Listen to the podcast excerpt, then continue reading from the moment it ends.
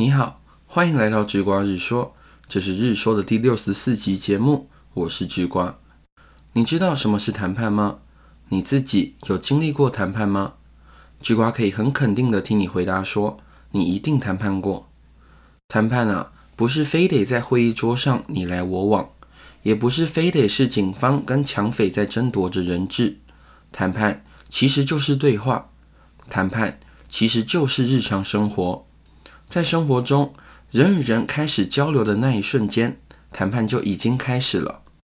如果要更有系统性的来讨论谈判，那谈判呢，指的就是与他人协商时达成自己目标的过程。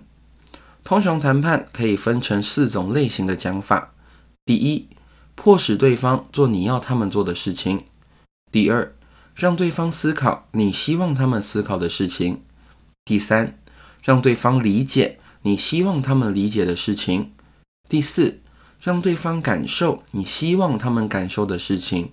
这四种类型是由浅入深的谈判分类。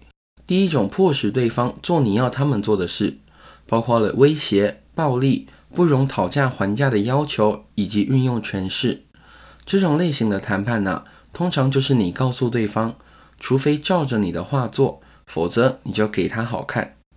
当然，这种类型的谈判代价很大，在考虑这种做法的时候，应该思考，以长期的角度来看，这是达成目标的好办法吗？第二种层级就比较好一些，让对方思考你希望他们思考的事情。这种类型的谈判很理想，让人看清你想法中的合理效益。不过前提啊，是对方必须得是理性的才行。在现实世界里，这种方式通常没有效果。重要的谈判大多包含了很大的情绪成分，有许多非理性的行为，例如家人在争论度假地点的时候，或是同事间在争辩谁要用哪间办公室的时候。都是很难以这种利益型的谈判来解决的。第三种层级就是真正有效的谈判手法，让对方理解你希望他们理解的事。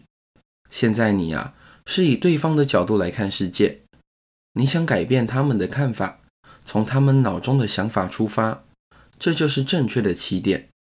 所谓的误解，往往是源自于沟通不良，所以了解对方的看法是谈判成功的关键。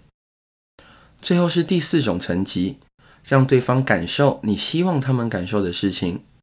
这种做法会自动产生约制力，因为你是在诉诸对方的情感，也就是非理性的部分。几乎每个人都是从自己的感觉和看法来看世界的。